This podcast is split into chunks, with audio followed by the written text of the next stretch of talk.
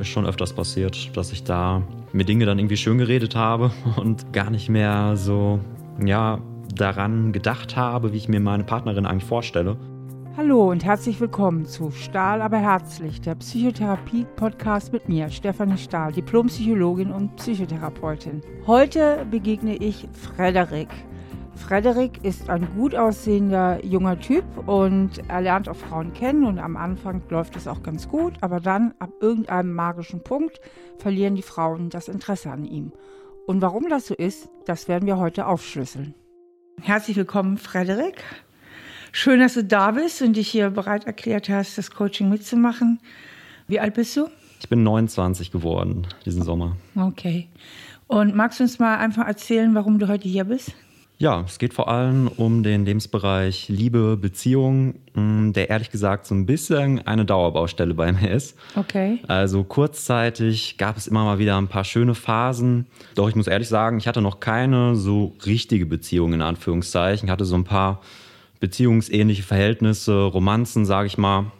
Aber ich habe irgendwie so das Gefühl, dass ich immer wieder so in dieselben Muster reingerate und das irgendwie so eine Dauerschleife ist. Also hinterher denke ich mir dann immer, oh Gott, was habe ich da wieder gemacht? Und äh, es äh, war ja schon zum Scheitern irgendwie verurteilt. Aber das merke ich dann meistens erst mit so ein paar Tagen Abstand. Okay.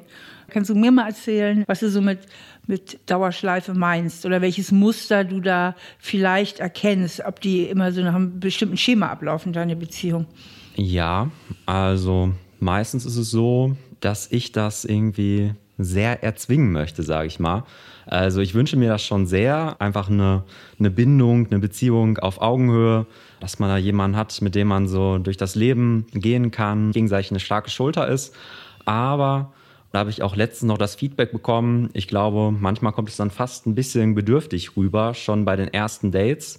Es war bei mir zuletzt auch sehr oft so, dass ich nur erste Dates hatte, was ja nicht schlimm ist, wenn man das irgendwie schnell erkennt, ob es passt oder nicht.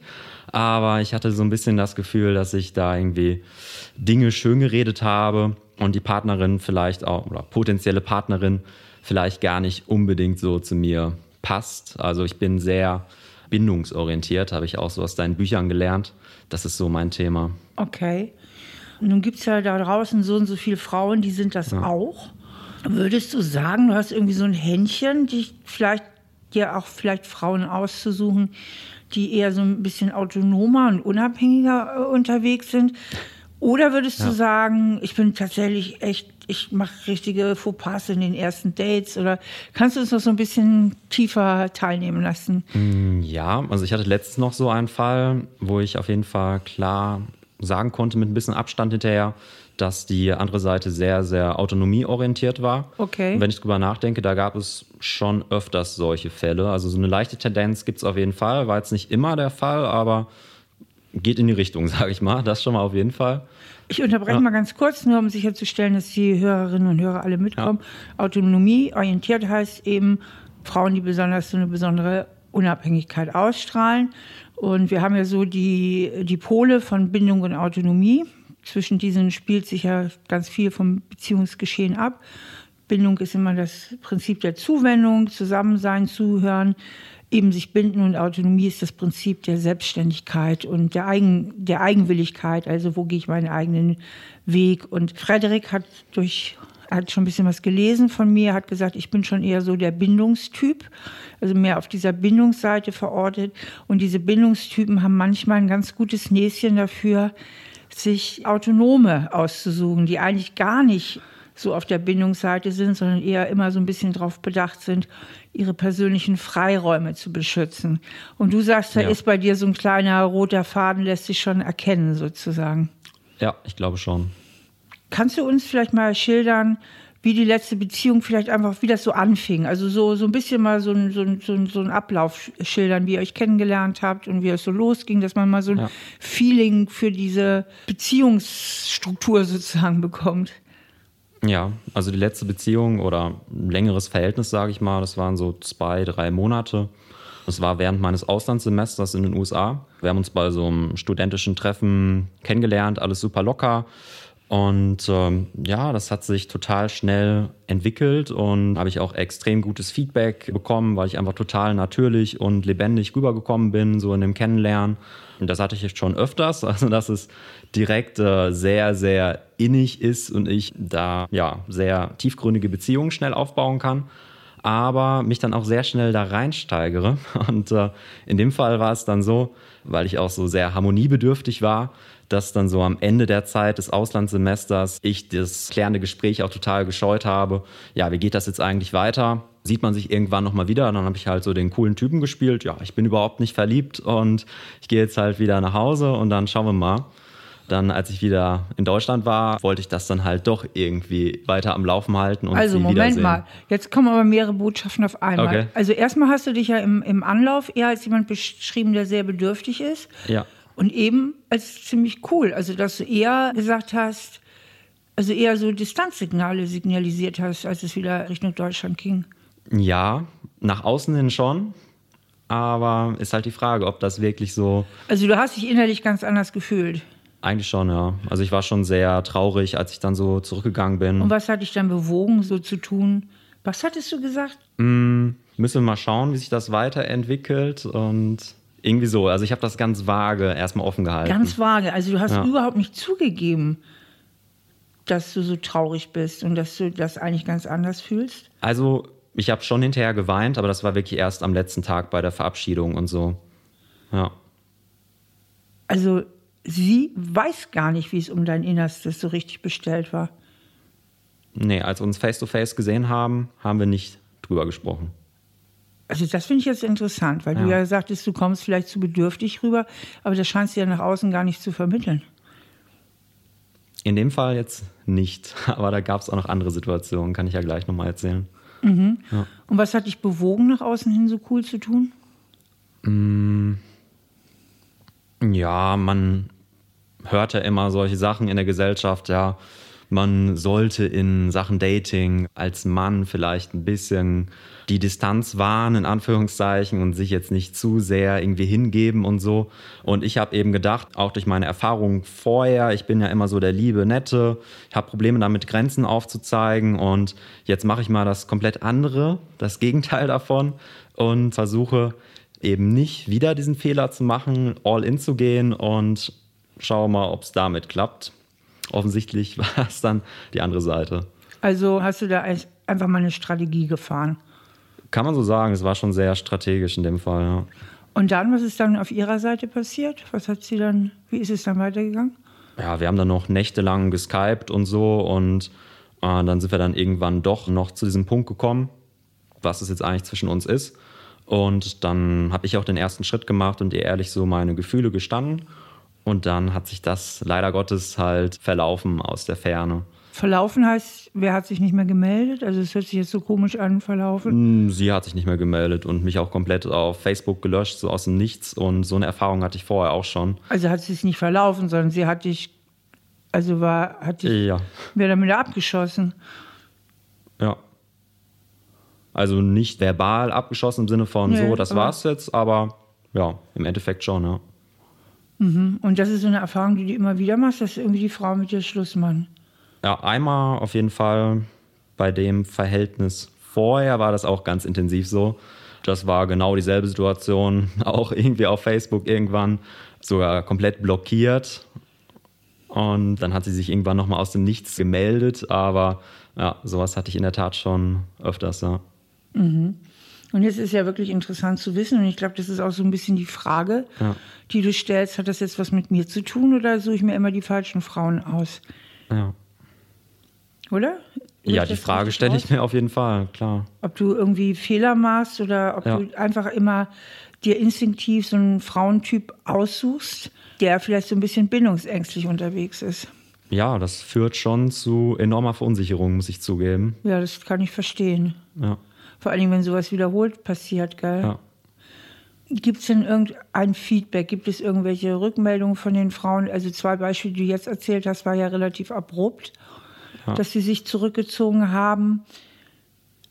Tappst du ganz im Dunkeln oder sagen Freunde von dir oder Freundinnen, normale von dir, hey Frederik, das war vielleicht ungeschickt oder dass wir einfach versuchen, ein bisschen so eine Diagnose mal zu finden. Was ist es denn jetzt eigentlich? Also es gibt zwei Möglichkeiten. Entweder, dass du vielleicht zu viel Gas gibst und dann irgendwie dich auf irgendeine Weise unattraktiv machst oder dass du ein Näschen dafür hast, dich an Frauen zu binden, die sowieso eher bindungsscheu sind. Also in den beiden Fällen, die ich gerade beschrieben habe, war es auf jeden Fall so, dass ich dann zumindest so in der Endphase, als wir noch Kontakt hatten, versucht habe, das unbedingt am Laufen zu halten und habe mir da die romantischsten Sachen überlegt. Das ist dann äh, zu dem Zeitpunkt wahrscheinlich viel zu früh gewesen mhm. und habe ich mir auch von guten Freunden, männlichen Freunden so das Feedback geben lassen. Ist ja super cool, was du machst und stichst du bestimmt auch aus der Masse hervor, aber vielleicht ein bisschen zu viel an der Stelle. Würdest du uns so eine Aktion verraten, was du dann zum Beispiel gemacht hast? Ja, also zum Beispiel bei der letzten Geschichte aus dem Auslandssemester habe ich dann hinterher auf Valentinstag, nachdem das schon so ein bisschen am Bröckeln war, unsere Skype-Geschichte und der Austausch, habe ich dann ganz überraschend so einen riesen Blumenstrauß ihr geschickt und dann irgendwie noch ja so eine super poetische Karte geschrieben mit ihrer Mitbewohnerin getextet, die das dann irgendwie bei ihr im Zimmer versteckt hatte und so. Und die erste Reaktion war auch erstmal sehr positiv von ihr, aber ich weiß nicht, ob das dann an der Stelle angemessen war. Mhm. Okay, also es war ja eigentlich schon so am Bröckeln ja. und du hattest so, schon so das Gefühl, dass sie sich eigentlich zurückzieht. Ja, auf jeden Fall. Und dann hast du nochmal extra Gas gegeben. Ja. Ja, okay, okay. Und das kann da natürlich wirklich sein, dass du dann auch so eine Sicherheit vermittelst, dass die Frauen dann eher so das Gefühl haben, ach, ja, nee, mh, hm, will ich vielleicht doch nicht. Also ich sag mal, so bei den Frauen wächst so, ich sag mal, wenig Jagdinstinkt, anders mhm. ausgedrückt. Ja, glaube schon. Ist dir ja nun wiederholt passiert. Und ich meine, die Hörer sehen dich jetzt nicht. Ich muss mal sagen, der Frederik ist ein ziemlich gut aussehender Typ. Der kommt auch sympathisch rüber. Ist eigentlich ein cooler Typ. Ich meine, man wundert sich eher, dass ihm das immer wieder passiert. Und da stellt sich schon die Frage, und es gibt ja auch, glaube ich, genügend Frauen, ähm, die sich durchaus einlassen würden. Also ich habe so ein bisschen den Verdacht, dass du auf einen bestimmten Frauentyp stehst und das genau der Frauentyp ist, der gerne mal untertaucht. Wir haben jetzt ja schon so eine Tendenz bei Frederik festgestellt, nämlich, dass er irgendwie so ein Beuteschema hat, sich eher auf Frauen zu spezialisieren, die etwas bindungsscheu sind, die sehr in der Autonomie sind, die irgendwie viel Abgrenzung brauchen. Und in dem Moment, wo sich die Frauen dann auch von ihm zurückziehen, überfällt ihn natürlich Verlustangst und da ist es ein ganz schön psychologischer Reflex, also der auch natürlich ist, dass man dann eher so einen Klammerimpuls bekommt. Und dann setzt er nach, macht nochmal eine große Aktion, wie jetzt mit dem Blumenstrauß. Und gerade bei den eher bindungsscheuen Naturen bewirkt eigentlich dieses Nachsetzen, bewirkt eigentlich dieses Nachsetzen eher das Gegenteil. Also, dass sie dann noch mehr in den Rückzug gehen, sich zu sicher fühlen. Wollte er sich an der Stelle interessanter machen, müsste er sich eigentlich zurückziehen um, ich sag's mal so, dem Spieß vielleicht ein bisschen umzudrehen, dass die Frau dann eher so ein bisschen Verlustangst bekommt und denkt, hä, der Typ geht mir vielleicht jetzt doch komplett von Bord. Und dadurch kann natürlich auch nochmal eine gewisse Leidenschaft wieder entstehen. Das Problem ist nur, wenn mindestens einer der Beteiligten unter einer gewissen Bindungsangst oder Bindungsscheu leidet, ist die Beziehung nicht durch reine Strategiespiele zu retten. Und die Frage ist ja auch, hat man Bock auf diese Strategien?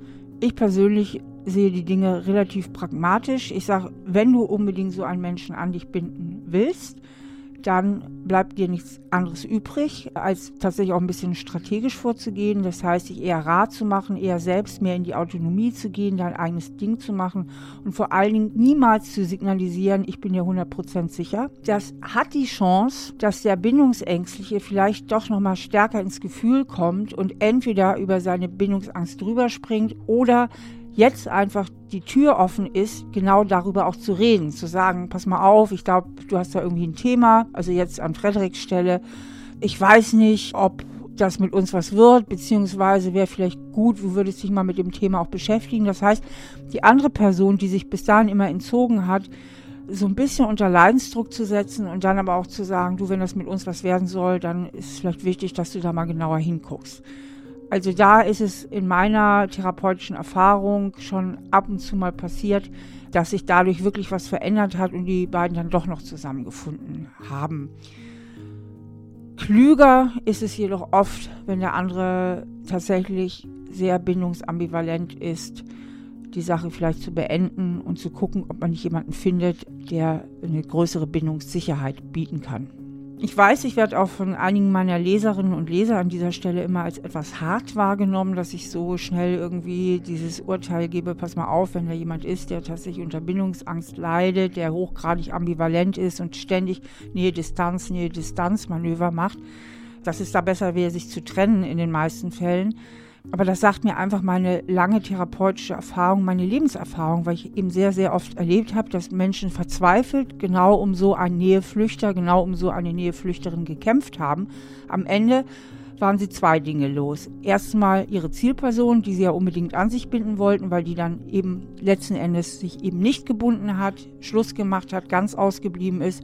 Und dann zum Zweiten auch teilweise ihre Würde, weil sie sich nämlich dann selber vorwerfen, nicht nur, dass sie die Person verloren haben, sondern dass sie viel zu viel mit sich haben machen lassen, dass sie viel zu viel ins Jammern, ins Klagen, ins Anklammern geraten sind und dann noch ein Riesenthema damit haben, dass sie sich überhaupt haben so weit hinreißen lassen und dass sie irgendwie ihren Stolz unterwegs verloren haben.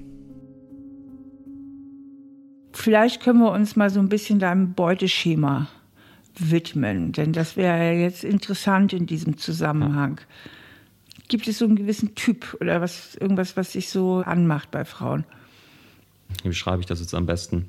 Also sie sollte schon sehr lebensfroh rüberkommen und irgendwie auch idealerweise so ein bisschen eigene Projekte verfolgen. Das finde ich mhm. immer super spannend. Schon mitten im Leben stehen, Spaß an ihren Dingen, die sie so macht. Und ja, optisch habe ich da jetzt keine super großen Präferenzen. Sollte halt schon irgendwie gepflegt und ja. äh, adrett rüberkommen.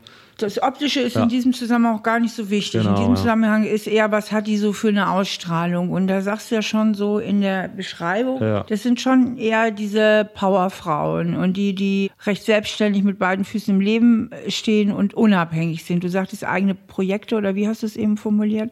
Ja. Was meinst du mit eigene Projekte haben? Was, also da ist ja irgendwas so was Unabhängiges, was du suchst. Vielleicht kannst du das noch ein bisschen präzisieren, geht das?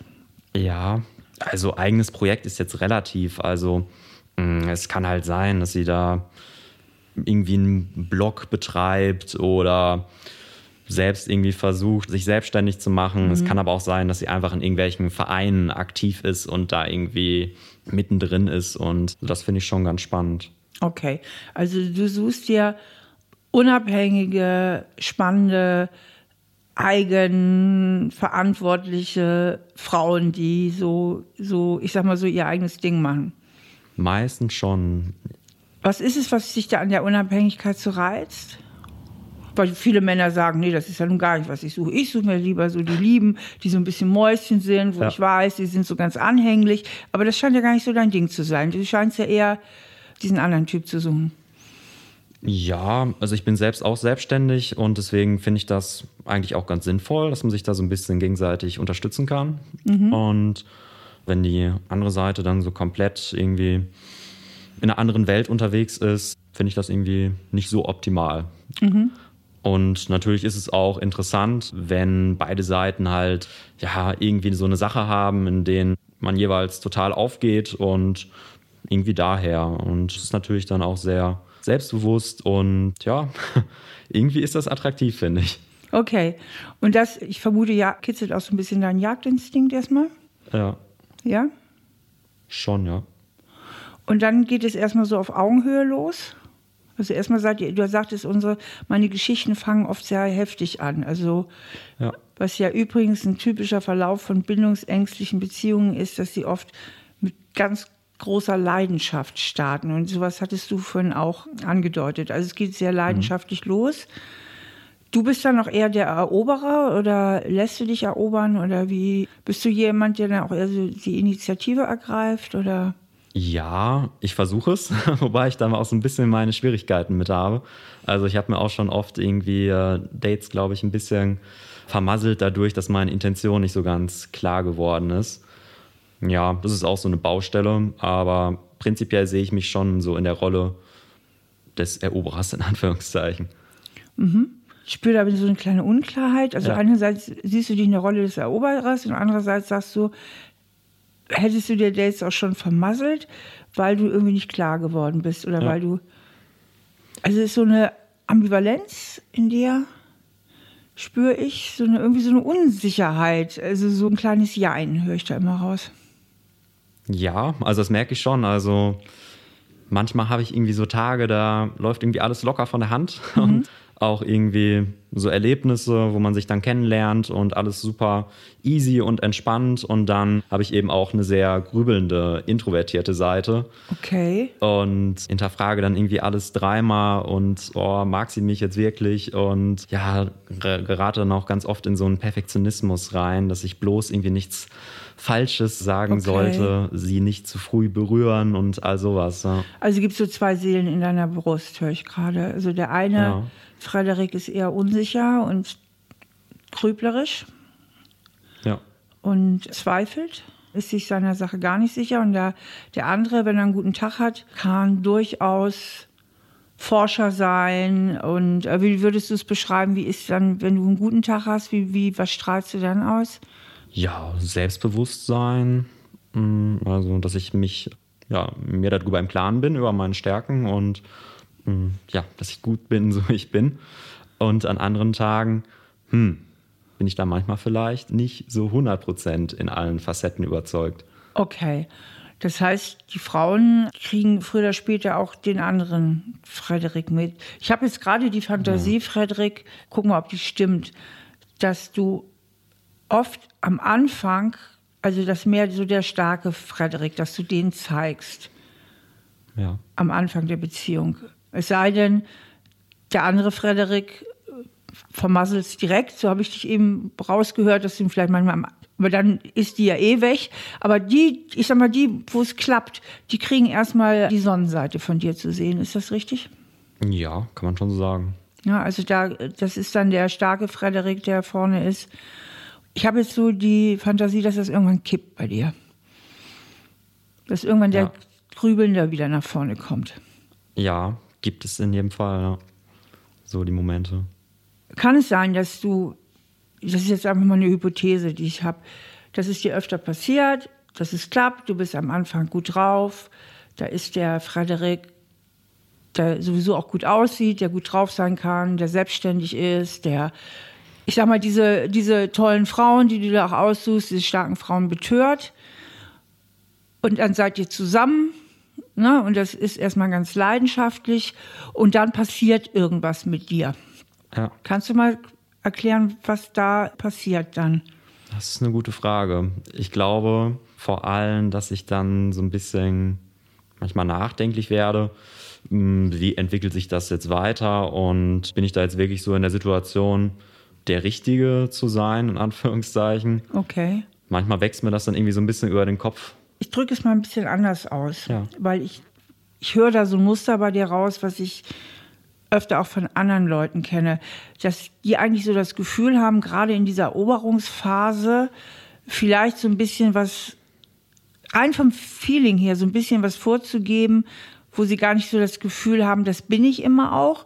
Und je näher man sich kommt und je länger man sich kennt, plötzlich so ein Gefühl entwickelt, oh, äh, hoffentlich fliege ich nicht irgendwann aus oder wenn die mich mal sieht, wie ich wirklich bin und na, also so so ein Gefühl, oh, auf die Dauer äh, kann ich dieses Tempo oder diese diese Stärke hier nicht halten. Also ich kann Ja. irgendwann, ich sag mal auf gut Deutsch, fliege ich hier auf und dann will die mich vielleicht nicht mehr haben oder so. Ja, also es ist jetzt nicht so, dass ich mich komplett verstellen würde. Das nicht. Also mh, da habe ich auch dazu gelernt, dass ich da irgendwie jetzt nicht irgendwie übercool rüberkomme und so. Aber was ich vielleicht schon sagen kann, ich tue mich schon schwer damit, gerade so am Anfang auch so über meine Schwächen zu sprechen oder über heikle Themen, in Anführungszeichen. Und irgendwie scheint dich das später so ein bisschen einzuholen, dann kommt Ja. bei dir irgend so eine Verunsicherung. Ja, das kann sein. Und was passiert dann, wenn du in dieses etwas Unsicherere reinkommst, in diese Zweifel? Du hast eben formuliert, hm, ich weiß gar nicht, ob der richtige Typ für sie bin. Das geht ja so ein bisschen in die Richtung, ob ich genüge, ob, ob ich sie halten kann, wenn ich dich richtig verstehe. Habe ich das richtig verstanden? Ja, kann man so sagen.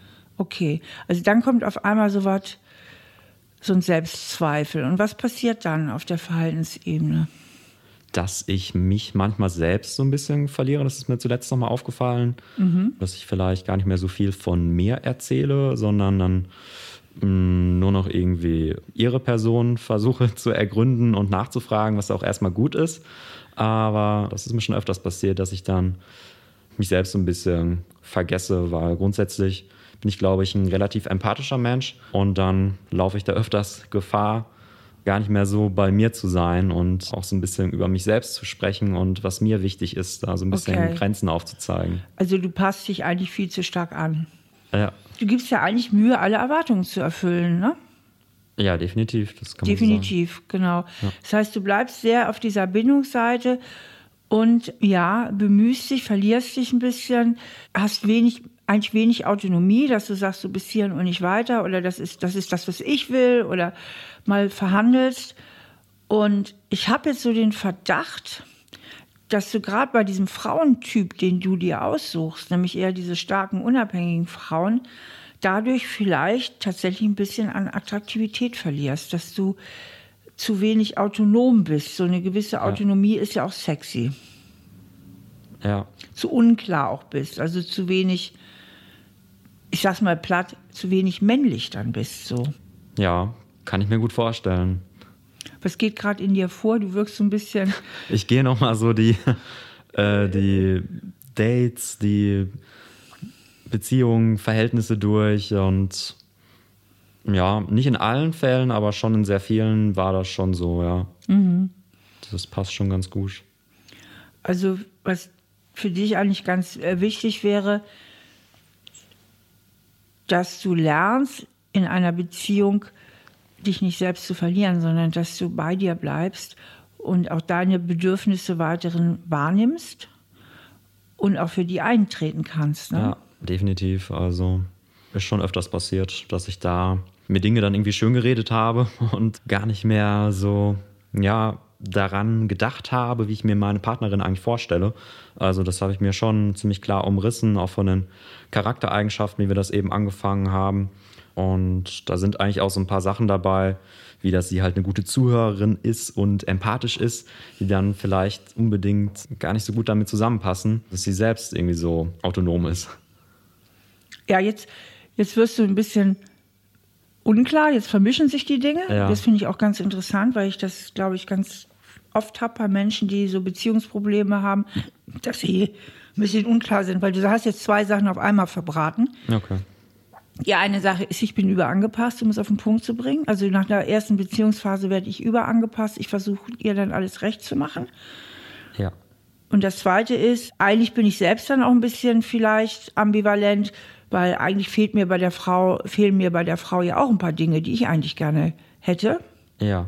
Na, also es ist nicht nur, dass du versuchst, dir alles recht zu machen, sondern dass du auch Zweifel, die du an ihr hast, so unter den Teppich kehrst. Also dass du eigentlich gar nicht mehr, unterm Strich, dass du dich eigentlich gar nicht mehr traust, dich zu fragen, was will ich eigentlich und wer bin ich und was will ich und deine Grenzen nicht mehr spürst. Ja, kann man so sagen. Also ich denke da super viel drüber nach, lese wie gesagt auch mega viel in dem Thema, aber in der Situation selbst verpasse ich dann immer so die Momente, wo ich mich dann selbst dabei ertappen könnte, glaube ich. Bei was genau müsstest du dich ertappen? Ja, schon so in der Ernährungsphase, wenn man jemanden kennenlernt oder dann spätestens beim ersten Treffen. Was müsstest du dann genau merken? Also wo, wo bist du gerade? Was, was, wo ertappst du dich nicht? Ja, dass ich mir da, wie wir gerade drüber gesprochen haben, vielleicht die äh, falschen Frauen überhaupt erstmal aussuche und da gar nicht so genau dann drüber nachdenke in dem Moment, sondern dann irgendwie so in Muster verfalle nach dem Motto, ja, wird schon passen, kann sich ja erstmal kennenlernen und sie ist ja eigentlich ganz interessant. Und dann auf dem Treffen selbst, ja, wenn ich da wieder so in diese Rolle vielleicht hineinverfalle, es ihr so recht machen zu wollen und gar nicht mehr so meine eigenen Werte und Prioritäten zu denken. Mhm. Also haben wir eigentlich zwei Fehlerquellen bei dir. Ja. Sage ich jetzt mal so. Ich versuche das nochmal auf den Punkt zu bringen. Die erste Fehlerquelle ist, dass du, weil du ja unbedingt eine Bindung haben willst, dein Zielobjekt, sage ich jetzt mal etwas unkritisch prüfst. Ja. Also unabhängig ist cool und so weiter, alles gut, aber dann auch nicht mehr weiter genauer hinguckst, passt das wirklich, sondern dann eigentlich schnell so dieses Gefühl hast, will ich jetzt haben und dich dann zweite Fehlerquelle im zweiten Schritt zu sehr selbst aufgibst und zu sehr anpasst und zu sehr versuchst, irgendwie alles richtig zu machen. Habe ich das richtig verstanden? Ja, kann man so sagen. Also ist das, was du lernen müsstest, so ein bisschen mehr eigentlich innerlich bei dir zu bleiben und erstmal ein bisschen mehr auch Distanz zu halten. Ja, ich denke schon. Ja, Freilich hat eben dieses spezielle Beuteschema, dass er sich oft eher die bindungsscheuen autonomen Frauen sucht. Und die Frage ist natürlich, warum tut er das eigentlich? Häufig hat es etwas damit zu tun, dass wir im anderen genau das suchen, was uns ein bisschen fehlt. Also er ist ja sehr stark auf der Bindungsseite, eher anklammernd und dass ihnen diese Frauen vor allem deshalb besonders imponieren. Die andere Möglichkeit ist die, dass er gerade bei diesen Frauen sein Selbstwertgefühl irgendwie stabilisieren will, nach dem Motto, wenn ich dich kriege, dann bin ich eben doch ein richtig toller Typ. Also man kann sich natürlich bei Partnern sozusagen mehr beweisen, die erstmal nicht so leicht zu haben sind, als bei solchen, die einen von vornherein zu Füßen liegen. Und das ist ja so ein Muster, was viele haben, dass sie so einen Jagdinstinkt haben, der natürlich gar nicht erst geweckt wird, wenn das Zielobjekt leicht zu haben ist. Dann kann ja dieser Jagdinstinkt sich nicht so entfalten.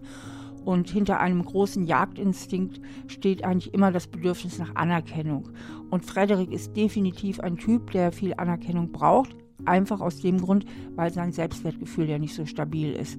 Und wenn er dann mit der Frau ein Date hat, dann startet sein Programm, eben weil sein Selbstwertgefühl nicht so toll ist, dass er versucht, ihr alles recht zu machen und eigentlich wenig authentisch ist. Das ist natürlich im Grunde auch nicht so besonders spannend. Ja, also spannender sind Menschen, die zu sich selbst stehen, die auch mal Nein sagen, wenn sie Nein meinen, die zu sich stehen. Und ich denke, dass er sich hierdurch eben auch nicht spannend macht für die Frau. Denn Frauen wollen eigentlich auch im Grunde genommen starke Männer und keinen Schoßhund. Und vielleicht auch noch die Frage, warum sind authentische Menschen eigentlich spannender? Sie strahlen einfach auch mehr Stärke aus. Also ein authentischer Mensch signalisiert eigentlich nämlich, wie ich bin oder lass es eben bleiben. Und strahlt damit eine gewisse Stärke und Autonomie aus, die ihn einfach auch attraktiv macht. Und zweitens ist die Authentizität natürlich auch lebendiger. Ja, mit lebendigen Menschen, die authentisch sind, kann man lebendigere Unterhaltung führen, interessantere Unterhaltung führen und sich auch mal ein bisschen reiben, was ja auch gut ist, um eine gewisse Spannung zu erzeugen. Andererseits denke ich mir immer, hm, ich muss mich doch irgendwie öffnen und irgendwie so meine Intention, Bereitschaft, wie auch immer, zu signalisieren, dass ich mir da mehr vorstellen könnte. Und dann gerate ich da ja, vielleicht so in so einen Konflikt manchmal. Zwischen? Einerseits ja klar zu zeigen, dass ich die andere Seite interessant finde und mir da gerne mehr vorstellen kann. Und auf der anderen Seite eben, dass ich ja ganz klare Vorstellungen habe, dass ich erstmal gucken möchte, wie sich das alles so entwickelt und da eben ein bisschen Geduld auch mit reinbringe. Mhm. Ja. Also du verlierst eigentlich schnell so ein bisschen deinen eigenen Standpunkt. Ja, das kann schon passieren, ja. Ja, also dass du dann auch unkritisch wirst, weil du ja unbedingt die Bindung willst. Also wer die Bindung will, stark will auf der Bindungsseite ist, dessen Blick wird ja schnell so ein bisschen rosarot oder färbt zu sehr ein oder man versucht dann so Unterschiede unter den Teppich zu kehren und sich irgendwie gleich zu machen. Das höre ich bei dir raus. Also du hast so einen starken Bindungsdrang und dann versuchst du halt so manchmal auch so ein bisschen auf Biegen und Brechen zu sagen, das passt. Ja, genau. Und dann tust du auch ganz viel dafür, ja. dass es passt, indem du dich irgendwie überanpasst. Und dann ist mein Verdacht, weil du sagst ja oft, die Frauen machen dann Schluss oder die Frauen gehen plötzlich, ja. dass du, ich glaube, dass du dann manchmal so ein bisschen unspannend wirst. Ja, das kann schon sein. Ja. Ne, weil man dich nicht mehr richtig zu fassen kriegt, weil du in dieser, in dieser Angepasstheit zu wenig, ich sag mal, Format zeigst oder zu wenig Kontur. Ja. Das ist eigentlich das, der Ausdruck, nach dem ich so, zu wenig Kontur zeigst, zu wenig Autonomie zeigst ja. und dadurch für die Frauen so ein bisschen ja. an Spannung verlierst. Das ist, so, das ist mein Verdacht. Mm, ja, ich verstehe wirkst so ein bisschen konfus gerade. Äh. ja, ich denke immer viel nach. Das ist meine introvertierte Seite. Ja, das passt schon ganz gut, diese Muster. Ja, und das ist dann eben sehr unterschiedlich. Also manchmal entwickelt sich das erstmal ganz gut über Tage, Wochen, manchmal sogar Monate. Und dann irgendwann gibt es dann halt immer so Punkte, wo ich mir denke, ja, wie entwickelt sich das jetzt weiter? werden wir uns wiedersehen? Sehen wir uns überhaupt? Und dann, ja, gerate ich da zu sehr irgendwie in die Rolle, es unbedingt irgendwie ins Rollen zu bringen. Du kriegst, du kriegst zu viel Verlustangst, ne? Ja, Verlustangst, Kontrollverlust, ja. Genau. Sowas da. Ja. Und du sagtest, du hast ja schon ein bisschen was vorgearbeitet und so, psychologischer Weiterentwicklung. Hast du einen roten Faden in die Kindheit, woher plötzlich diese Verlustangst kommt? Mm. Hat das was, siehst du da einen Zusammenhang zu früher? Verlustangst ist eine gute Frage. Da habe ich jetzt noch nicht so tief drüber nachgedacht. Also der rote Faden, den ich auf jeden Fall erkannt habe, im Hinblick dieser Bindungssehnsucht, ist, glaube ich, dass ich von meinen Eltern schon vernünftig behandelt wurde. Es ist jetzt nichts äh, dramatisch Schlimmes passiert. Ich wurde nicht misshandelt oder sonst was, aber der Fokus war schon sehr stark auf meiner Schwester. Die wurde geboren, als ich gerade fünf war und so an meine früheste Kindheit habe ich auch kaum Erinnerungen und bei meinen Eltern war es immer sehr stressig. Ja, da war ich eigentlich immer so die Nummer zwei. Da wurde wenig gesehen, sage ich mal. Okay. Und das ist so ein bisschen auch ein Lebensgefühl? Die mm. Nummer zwei zu sein? Oder so ein Gefühl, was ganz schnell in dir aktiviert werden kann? Ja, ich glaube schon. Also auch so in der Hinsicht, dass ich irgendwie scheinbar perfekt sein muss und irgendwie okay. besonders Leistung zeigen muss, um irgendwie angenommen zu werden. Das sind schon so Muster, die ich erkannt habe. Okay, also da haben wir ja einen ganz klaren roten Faden, ja. dass du im tiefsten Inneren so das Gefühl hast, so wie ich bin, genüge ich eigentlich nicht. Ja. Und wenn ich will, dass man mich überhaupt wahrnimmt, das hat ja sowas ein bisschen, ich werde nicht so gesehen. Also meine Schwester wird gesehen und ich muss schon so Huhu machen, ich muss mich irgendwie anstrengen, hallo, hier bin ich. Ich muss irgendwie was abliefern, um gesehen zu werden. Ist, geht das so in die Richtung? Ja, definitiv. Und wenn ich drüber nachdenke, kommt so dieses latente Gefühl auch manchmal in anderen Situationen hoch. Gerade wenn ich irgendwie so in Gruppen unterwegs bin, ja, dass ich dann irgendwie so den Eindruck habe, hey, sieht mich überhaupt irgendwer? Und ja, habe ich schon öfters. Mhm. Und wenn du dieses Gefühl hast, auch in der Gruppe, was machst du dann? Was ist dann so dein Impuls? Meistens auf Harmonie zu gehen. Okay. Ja, dann irgendwie der gute kollegiale Mitmensch zu sein, in Anführungszeichen. Okay. Also du bist schon wirklich so klar immer auf dieser Bindungsseite, auf der angepassten Seite, Harmoniestreben, auch Perfektionsstreben hast du eben ja. so fallen gelassen, möglichst alles richtig zu machen. Also im tiefsten Inneren, so dein Schattenkind hat eigentlich das Programm, wenn ich will, dass du mich liebst oder wenn ich will, dass du mich wahrnimmst, dann muss ich mich anstrengen und dann muss ich deine Erwartungen erfüllen. Ja, ich glaube schon. Ja, gerade das so mit den Erwartungen erfüllen. Mm, ja, das trifft es, glaube ich, ganz gut. Mhm. Und dann kommt so dieser Punkt, wo du dir halt diese Mühe auch gibst, dich selbst ein bisschen verlierst und dann, denke ich, ein bisschen zu viel Kontur verlierst oder dass die Frauen nicht mehr so richtig, also zu wenig, sage ich mal, Autonomie, zu wenig gegenüber verspüren, ja. weil Frauen unter uns stehen ja schon eigentlich auch darauf, wenn Männer irgendwie klar sind und wenn sie wissen, was sie wollen. Ja. Ja, und ich, ich habe einfach so die Fantasie, weil, wie gesagt, du siehst ja auch gut aus, du bist selbstständig, dass du genau das erstmal verströmst. So ja. dieses Gefühl, hey, das ist ein cooler Typ, ne?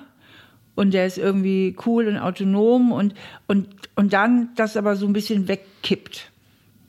Eigentlich ist ja die Lösung des Problems, dass du lernst, dir mehr selbst zu vertrauen und lernst, diese, dieses alte Programm zu verändern, so dass du irgendwann dazu kommst, und das ist ja absolut machbar, ich genüge so, wie ich bin.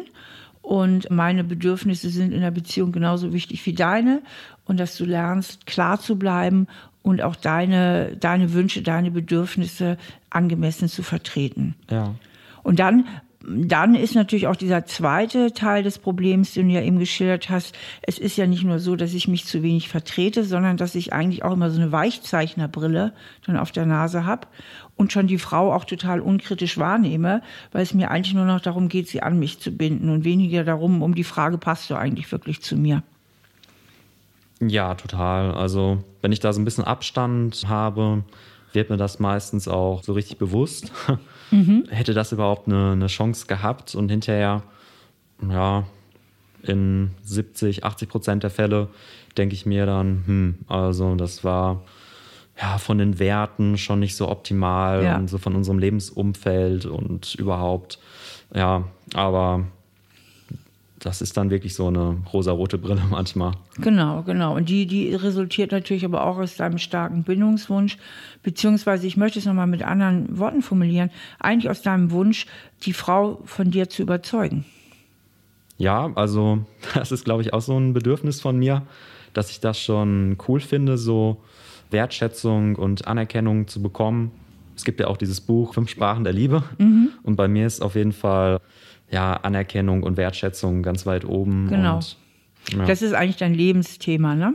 Ja. Das ist eigentlich dein Lebensthema und du bist unheimlich viel damit beschäftigt und ich vermute nicht nur bei den Frauen, sondern auch bei anderen Menschen oder auch beruflich. Also dass du in, in allen möglichen Umfeldern auch da, also dieses, dieser Wunsch nach Anerkennung, vermute ich mal, ein starkes Motiv auch bei dir ist. Ja, definitiv. Was würdest du dir eigentlich an dieser Stelle des Gesprächs selber empfehlen? Also wir haben ja jetzt ziemlich viel sortiert und auf den Punkt gebracht. Ja. Und wenn du jetzt dein eigener Coach wärst und mal so ganz in deinen Erwachsenen-Ich gehst, also in, diesen, in, in den Verstand und dich mal so von außen siehst, aus der Beobachterposition und du dir vorstellst, ich wäre jetzt mein Coach, du wärst dein eigener Coach, was würdest du dir denn jetzt eigentlich raten? Im ersten Schritt wahrscheinlich noch stärker so in meine Sonnenseiten reingehen. Also was kann ich eigentlich gut? Was sind so meine Stärken, Ressourcen? Das mache ich mir wahrscheinlich noch zu selten bewusst. Ich mache das schon punktuell mal, aber mhm. ja, es ist halt noch nicht so im Unterbewusstsein verankert, weil immer wieder diese Unsicherheit manchmal rauskommt. Mir da einfach mehr so über meine Person, in positiver Weise bewusst zu sein. Das wünsche ich mir schon. Also dich wirklich mal auf deine Stärken zu konzentrieren, ja. um halt diesen Teil deines Selbstwertgefühls, denn darum reden wir ja eigentlich, dein ja. Selbstwertgefühl ist nicht so stabil, wie es eigentlich sein dürfte und könnte. Ja durch diese Wunde, sage ich mal, mit deiner Schwester. Also, dass du dich erstmal auf deine Stärken konzentrierst und dadurch dein Selbstwertgefühl stabilisierst. Gut, und weiter? Was würdest du dir dann im nächsten Schritt oder weiter raten?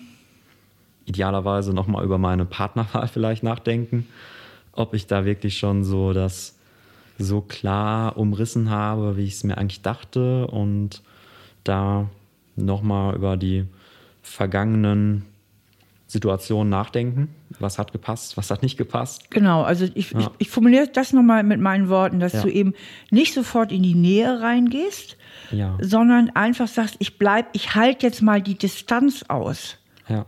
Ich halte das jetzt mal aus, auch eine gewisse Unsicherheit. Ich verfalle jetzt nicht sofort in meinen, ich sag mal, Klammermodus und ich will die jetzt haben, sondern ich bleib mal ein bisschen mehr bei mir selbst und beschäftige mich mal über ein paar Dates hinweg mit der Frage, passt das überhaupt? Ja. Richtig? Ja, definitiv. Also da darf ich mehr bei mir sein, das glaube ich schon.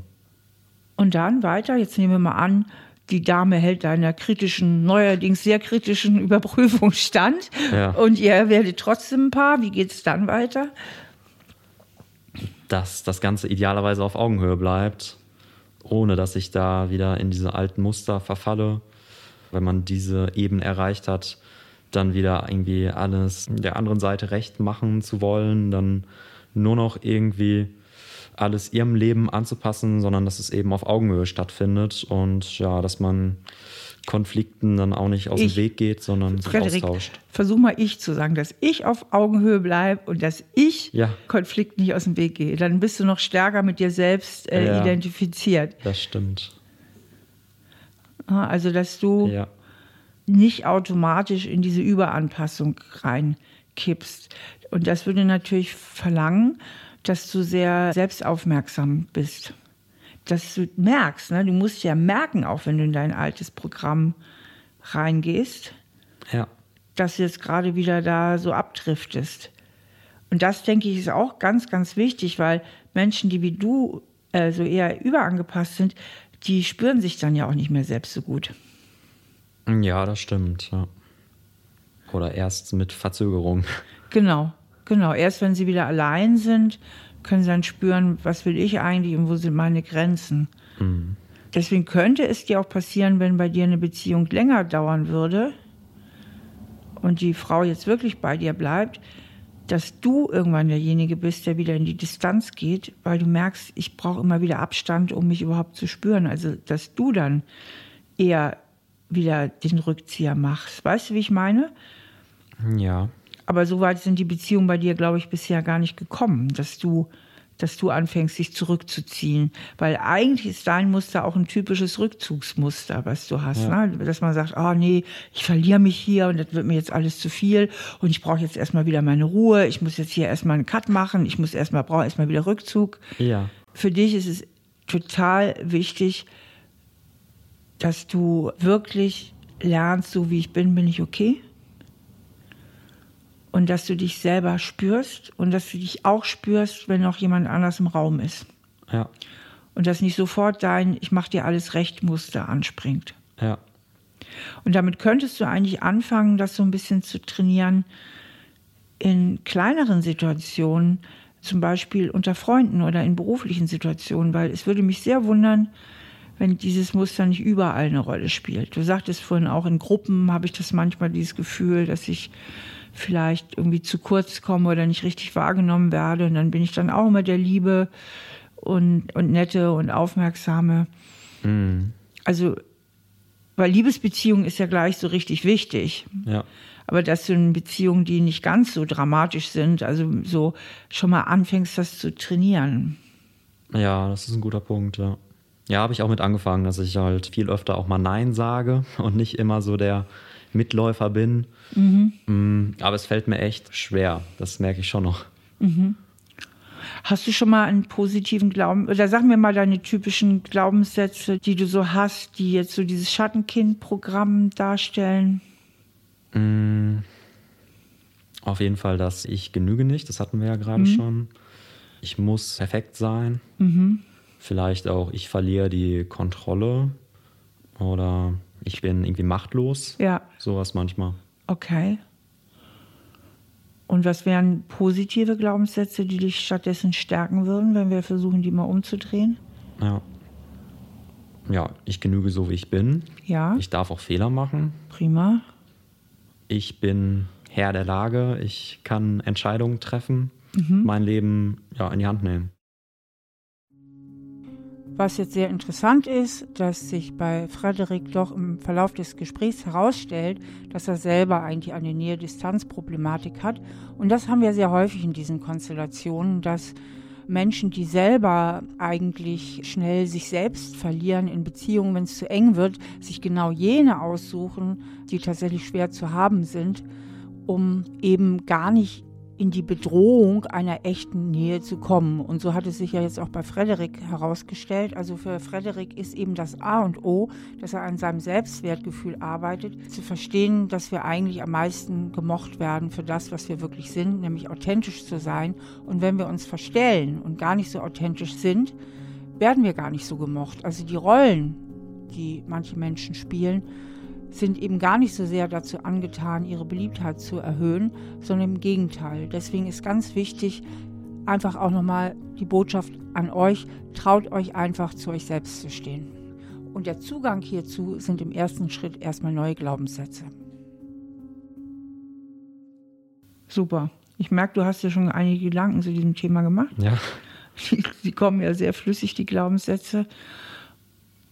Und wenn du denen jetzt mal wirklich so innerlich auch Raum gibst, also die nicht nur so vor dich hin sagst, sondern versuchst auch mal zu spüren. Also wenn du zum Beispiel ein bisschen den Blick senkst oder so und einfach mal wirklich so, ich sag's dir mal und du spürst jetzt einfach mal so hin.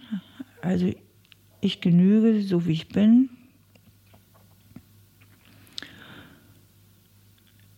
Ich darf auch Fehler machen. Einfach mal so in dich spüren. Ich darf auch mhm. Fehler machen, dem wirklich vielleicht auch mal über die Atmung Raum geben. Also, dass du mal atmest und sagst, ja, ich genüge, so wie ich bin. Und ich darf auch Fehler machen.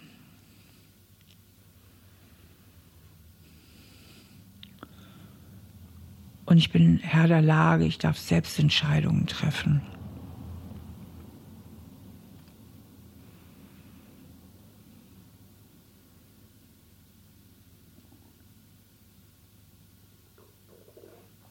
Ja.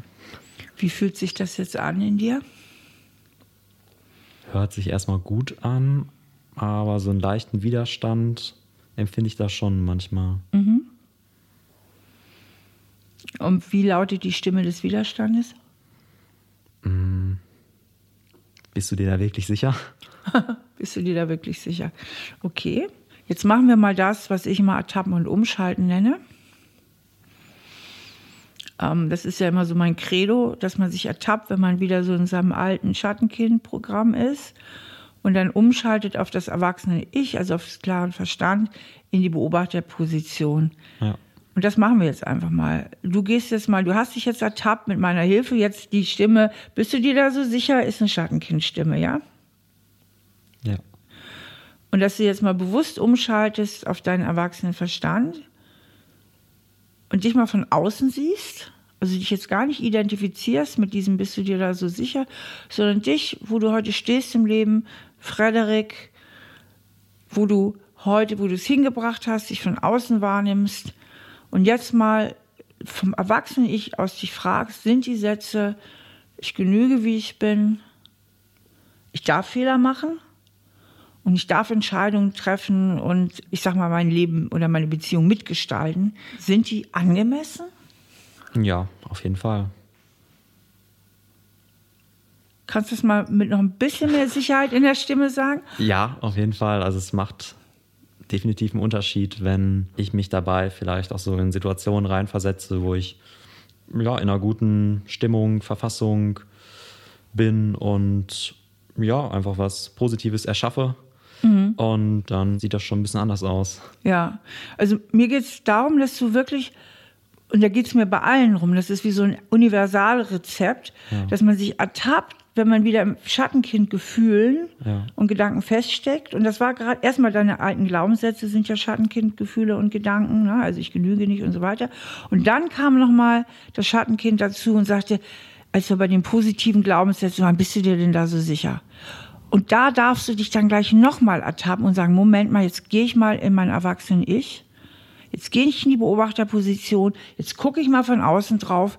Ist es richtig und meiner heutigen Realität angemessen zu sagen, ich genüge erstmal grundsätzlich, wie ich bin, was ja nicht heißt, dass man auch Fehler machen darf. Ne? Das wäre auch schon gleich dein nächster Glaubenssatz. Ja. Also ich darf auch Fehler machen und hey, ich bin doch heute groß, ich bin doch heute erwachsen, ich bin doch nicht mehr fünf Jahre alt, ich kann meine Beziehung mitgestalten und ich kann freie Entscheidungen treffen. Ja. Bin ich mit einverstanden. Ja. Ja. genau, und das ist, glaube ich, so auch der Punkt. Ja da mehr Selbstsicherheit zu bekommen. Ja. Da wirklich zu sagen, ja, das ist so. Fühlt sich schon wieder deutlich klarer an, so die Gesamtgemengelage, sag ich mal. Da darf ich eben dranbleiben, das mir immer wieder bewusst zu machen und mir das in positiver Art und Weise mh, mm, ja, eben so zu verankern. Also mir ist das alles bewusst grundsätzlich, aber mhm es wird dann halt gerne mal überlagert von diesen alten Geschichten. Und das ist nämlich das A und O, Frederik, ja. was du gerade sagst. Und das ist eigentlich fast, eigentlich in vielen Fällen 80 bis 90 Prozent des Veränderungsprozesses ist eigentlich nur, dass man merkt, wenn man wieder so automatisch reinrutscht in die alten Geschichten, dass man es merkt, also sich ertappt und dann sich sofort gegenreguliert und sagt, Moment mal, jetzt geh mal in dein Erwachsenen-Ich, jetzt guck mal von außen drauf ja, und sich wieder seine Ressourcen erinnert, sich seiner positiven Glaubenssätze erinnert und dadurch klar bleibt. Ja. Denn bei dir habe ich gerade so am Anfang und bis hin zur Mitte des Gesprächs, dann wird es immer klarer, so viel Unklarheit, so viel Verunsicherung erlebt. Also du standst immer so mit einem Fuß im Schattenkind, zum Teil mit beiden und dann wieder so halb im Erwachsenen-Ich, aber dass du wirklich diese Klarheit für dich hast. Hey, ja. ich bin okay, völlig okay, wie ich bin. Und das war ich schon immer. Und daran hat meine Schwester auch nichts geändert, objektiv, sondern ich war immer völlig okay und ich darf Fehler machen und ich darf eingreifen und so weiter. Ne? Dass du diese Klarheit hast und dass du die dann trainierst, dass du genau das auch trainierst, wenn du mit anderen Menschen zusammen bist. Und ich rate dir dringend, und du hast ja schon angefangen, hast du eben gesagt, übe es bei Freunden, übe es bei Kollegen, übe es überall. Ja. Ist es dann wirklich so eine Art Morgenroutine oder wie würdest du das vorschlagen, um sich das immer wieder ins Gedächtnis zu rufen oder während des Alltags? Beides. Ich würde wirklich den Morgen damit starten und das müssen nur ein paar Minuten sein. Hm. Ganz, ganz wichtig, dass du auch immer wieder guckst, wie fühle ich mich gerade, wie geht es mir gerade, auch wenn du im Kontakt mit anderen Menschen bist. Dass du also lernst, dich selbst auch zu spüren. Und dass du dich immer wieder ertappst, wenn du merkst, ups, jetzt bin ich wieder im Schattenkind, jetzt bin ich gerade wieder, fühle ich mich gerade wieder weniger wert, jetzt meine ich gerade wieder, mich anstrengen zu müssen dass du es merkst und dann sofort umschaltest aufs Erwachsene, ich Moment mal, stopp, altes Programm. Ja. Und du bist halt auch ein typisch Introvertierter, dazu würde ich auch gerne noch was sagen, weil Intro und Extroversion sind ja angeboren. Und die Schätze der Introvertierten sind ja im Inneren verborgen und die können sich wahnsinnig interessieren und fokussieren und auch lange konzentrieren. Haben häufig auch viele Interessen. Ist das bei dir auch so? Ja, definitiv definitiv. Ne? Also ich denke, dass du ganz viel auf dem Kasten hast. Aber die Intros sind etwas zögerlicher im Gespräch. Das merke ich auch hier. Das ist nicht nur Unsicherheit, sondern dass gerade weil ich auch extrovertiert bin, sich auch eine Dynamik ergibt. Ja. Weil ich dann ja immer schneller bin als du. Manchmal vielleicht ein bisschen zu schnell. Und du musst ja erstmal in dich gehen und wieder spüren und nachdenken und dann kannst du wieder nach außen kommen und wieder reden. Mhm. Richtig? Mhm. Das ist auf jeden Fall so. Und das haben das ist eine Spezialität von Introvertierten. Und dann darfst du auch ruhig im Gespräch mit Extrovertierten wie mit mir sagen, ähm, Moment mal, ich brauche jetzt mal gerade einen Moment, ich muss jetzt mal nachdenken über das, was du gerade gesagt ja. hast. Also ich würde dem gerne einen Glaubenssatz noch hinzufügen, ich darf auch introvertiert sein. Ja, das ist eine gute Idee. Weil ich glaube, dass du dich dann auch schnell unter Druck fühlst mit Leuten wie ich, die halt ein bisschen schneller loslegen. Ja. Aber würdest du dann sagen, dass sich das in einer Beziehung total ausschließt, auf der anderen Seite eine extrovertierte Person zu haben? Gar nicht. Mein Mann ist auch introvertiert, ich bin extrovertiert. Ja.